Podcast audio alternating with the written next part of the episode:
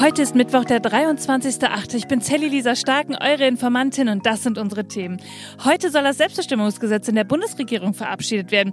Ja, was heißt das denn eigentlich und was ändert sich dann für Transpersonen? Darüber sprechen wir heute. Und dann reden wir, ja, schon wieder über Trump, denn der muss jetzt wirklich mal ins Gefängnis. Ja, warum? Das klären wir gleich. Und, oh Wunder, die Bundesregierung, die tut zu wenig für die Klimakrise immer noch. Und da reicht auch das neue Klimaschutzgesetz nicht aus. Das schauen wir uns jetzt an. Los geht's. Die Informantin. News erklärt von Sally Lisa Stark. Ihr Lieben, ich kann es selbst kaum glauben, dass ich diesen Satz jetzt zu euch sagen kann. Ich kann fliegen, also Paragliden. Ja, und dieses Mal wirklich. Ich habe mich gestern das erste Mal den Berg wirklich runtergetraut. Und falls ihr am Montag die Folge gehört habt, dann habt ihr auch von meinen Anfangsschwierigkeiten gehört. Da habe ich nämlich drüber gesprochen. Wir machen ja gerade hier in Österreich im Urlaub unsere Ausbildung zum Paragliden. Und da muss man echt so einiges absolvieren. Und ich muss auch gestehen, ich habe es mir gar nicht so schwer vorgestellt. Wir waren die ersten Tage an so einem Übungshang und das war ehrlich gesagt wirklich mein Horror. Ich ich bin da ein paar Mal runtergerutscht und habe so einen richtigen Bauchklatscher unten hingelegt. Ja, und dann hatte ich irgendwie auch so eine kleine Blockade. Ich habe dann total schönen Tandemsprung gemacht, aber ich habe mich trotzdem bis gestern Morgen die ganze Zeit gefragt, will ich das wirklich? Traue ich mir das wirklich zu? Oder sind wir einfach nur komplett bescheuert, dass wir uns sowas überlegt haben, jetzt irgendwie als neues Hobby? Ja, und dann haben mein Trainer und ich gestern noch ein paar Übungen am Boden gemacht, also wirklich so auf der Landefläche, bis ich dann verstanden habe, dem Schirm, den kann man wirklich vertrauen. Der hält mich wirklich und ich falle nicht einfach vorne wieder raus. Und ehrlich gesagt, dann wollte ich es irgendwie auch wissen. Also gestern Morgen sind wir dann wieder richtig früh aufgestanden um 6 Uhr und dann direkt auf den Übungshang. Und da hat mein Trainer Jürgen dann gefragt, ja, willst du erstmal eine Gehübung jetzt hier runter machen oder vielleicht doch direkt fliegen? Ja, und dann bin ich den Hang einfach runtergeflogen, fünfmal. Und dann waren wir soweit. Wir durften ganz nach oben auf den Berg ich muss auch ehrlich sagen, ich weiß nicht, wenn ich das letzte Mal so aufgeregt war wie davor. Wir saßen in dieser Bergbahn und ich dachte die ganze Zeit, ich, ich glaube, ich glaube, ich muss hier wieder raus. Ja, und dann waren wir oben am Hang, standen dort mit Blick ins Tal, 800 Meter weiter runter. Ja, und es sah alles so klein aus. Und dann ging es eigentlich auch schon los. Und was soll ich euch sagen? Es war das Schönste und Krasseste, was ich glaube, ich jemals erlebt habe. Die Welt, die ist einfach so winzig klein auf einmal unter dir. Und damit sind auch all deine Probleme und Gedanken, die du hast, total klein. Da bist nur du, der Schirm und der Wind. Das ist einfach unbeschreiblich. Ja, und das werde ich jetzt die nächsten Tage hier in Österreich auch einfach noch so weitermachen. Denn wir machen ja hier so eine kleine Ausbildung. Und wie ihr es hört, ich sitze auch wieder im Camper. Ich weiß gar nicht, ob man es hört, ob ihr den Unterschied hört, das müsst ihr mir mal schreiben. Ähm, hier sind auf jeden Fall ein paar Familien neben uns, äh, gerade auch auf dem Campingplatz, die man vielleicht zwischendurch hören könnte. Aber jetzt habe ich genug von mir gesprochen und ich würde mal sagen, wir holen uns jetzt alle mal wieder auf den Boden der Tatsachen zurück, denn da ist auch so einiges passiert. Fangen wir doch mal mit den Big News heute an. Es passiert heute nämlich wahrscheinlich ein kleiner Meilenstein in der deutschen Geschichte. Das Selbstbestimmungsgesetz soll im Bundeskabinett, also vom Bundeskanzler und den MinisterInnen verabschiedet werden. Okay, jetzt habt ihr vielleicht so ein paar Fragezeichen im Kopf und deshalb räumen wir das Thema mal in Ruhe auf. Selbstbestimmungsgesetz, was heißt das eigentlich? Künftig soll jeder Mensch in Deutschland sein Geschlecht und seinen Vornamen selbst festlegen und in einem einfachen Verfahren beim Standesamt ändern können. Und das Gesetz, das richtet richtet sich laut Familien- und Justizministerium an transgeschlechtliche, intergeschlechtliche und nicht-binäre Menschen. Und das Gesetz, das soll jetzt das transsexuellen Gesetz, das TSG, ablösen. Und das stand sogar auch schon im Koalitionsvertrag. Zitat: Wir werden das transsexuellen Gesetz abschaffen und durch ein Selbstbestimmungsgesetz ersetzen. Dazu gehören ein Verfahren beim Standesamt, das Änderung des Geschlechtseintrags im Personenstand grundsätzlich per Selbstauskunft möglich macht, ein erweitertes und sanktionsbewährtes das Offenbarungsverbot und eine Stärkung der Aufklärungs- und Beratungsangebote. Ja, 40 Jahre gab es dieses transsexuellen Gesetz und das wurde wirklich sehr kritisch beäugt. Das hat man gerade schon so ein bisschen in dem Passus, glaube ich, gehört im Koalitionsvertrag. Da war ein Richter, der entscheidet, wenn du dein Geschlecht ändern möchtest. Und der Deutsche Schwulen- und Lesbenverband, der hat dazu geschrieben, Zitat, für das Gerichtsverfahren müssen Transpersonen zwei Gutachten vorlegen, die ihnen bescheinigen, wirklich trans zu sein. Diese Gutachten werden am Ende einer langwierigen und demütigenden Begutachtung erstellt. Die Kosten von durchschnittlich knapp 2000 Euro für dieses Gerichtsverfahren müssen die betroffenen Personen in der Regel selbst bezahlen. Ja, und weiter erklärt der Verband auch, was das transsexuellen Gesetz also noch alles so vorsah. Es sind also so richtige Bedingungen im TSG, unter denen Transmenschen ihren Vornamen und Geschlechtseintrag gerade ändern dürfen. Gutachten von zwei Sachverständigen, die aufgrund ihrer Ausbildung und ihrer beruflichen Erfahrung mit dem besonderen Problem des Transsexualismus ausreichend vertraut sind. Diese Gutachten müssen bestätigen, dass, Zitat, sich nach den Erkenntnissen der medizinischen Wissenschaft das Zugehörigkeitsempfinden des Antragstellers mit hoher Wahrscheinlichkeit nicht mehr ändern wird. Also ich zitiere da gerade so ein bisschen aus dem TSG, da steht dann auch noch drin, die Person darf nicht verheiratet sein und sie muss sich ansonsten auch scheiden lassen. Ja, und das wird jetzt abgelöst und auch das Bundesverfassungsgericht hat das TSG in Teilen schon für verfassungswidrig erklärt, denn es verstößt einfach massiv gegen die Grundrechte von Transpersonen fremdbestimmt über sich selbst bestimmen lassen, das hört sich ja auch ohne eigene Erfahrung total grenzüberschreitend an. Ja, und deshalb jetzt die Änderung. Ihr könnt es euch vorstellen, da gibt's natürlich einiges an Gegenwind. Auf Twitter trennt gerade eine euch sehr bekannte Frau und die Nummer eins der Gegnerin aller Transpersonen, alles Schwarzer.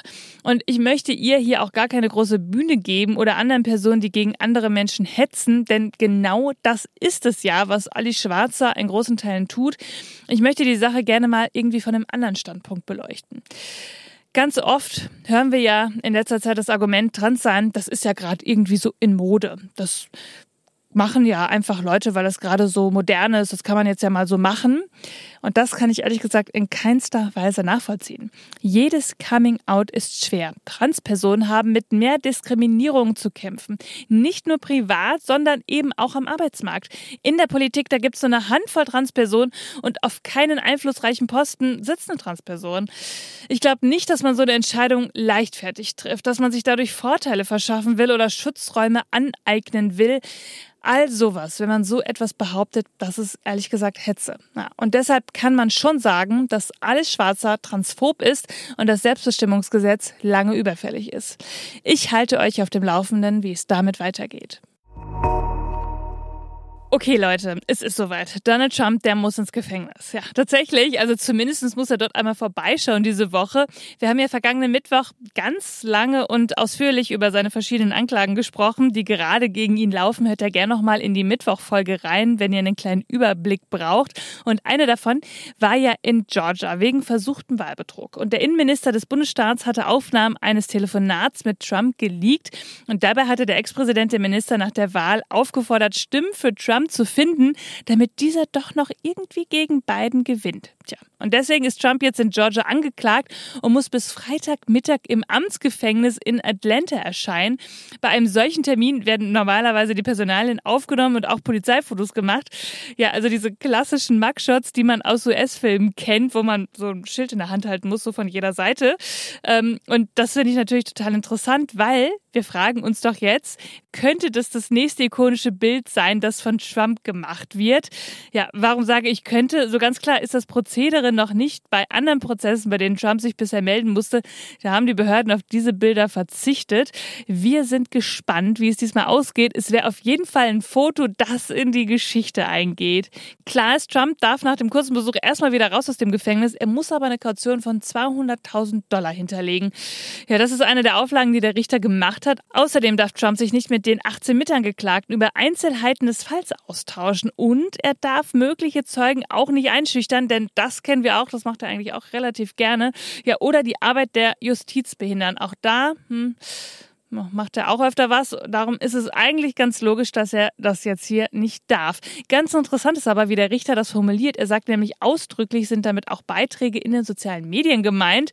Auch die Wiederveröffentlichung von Beiträgen, also wenn Trump etwas repostet. Ja, und wenn wir uns das da mal anschauen, was macht der Herr Trump denn in den sozialen Medien gerade so? Er hat ja seine eigene Plattform Truth Social, nachdem er bei den anderen rausgeflogen ist. Und da schreibt Trump, Zitat, könnt ihr das glauben? Ich gehe am Donnerstag nach Atlanta, um mich verhaften zu lassen. Die zuständige Oberstaatsanwältin Fennis Willis, die bezeichnet er dabei als linksradikal. Also alles wie immer. Die Behörden, die haben sich gegen Trump verschworen. Er ist das Opfer. Wir kennen das alles. Ja, wie auch immer. Am Donnerstag geht Trump voraussichtlich ins Gefängnis. Und alleine, dass ich diesen Satz sagen kann, das ist schon ein bisschen Genugtuung.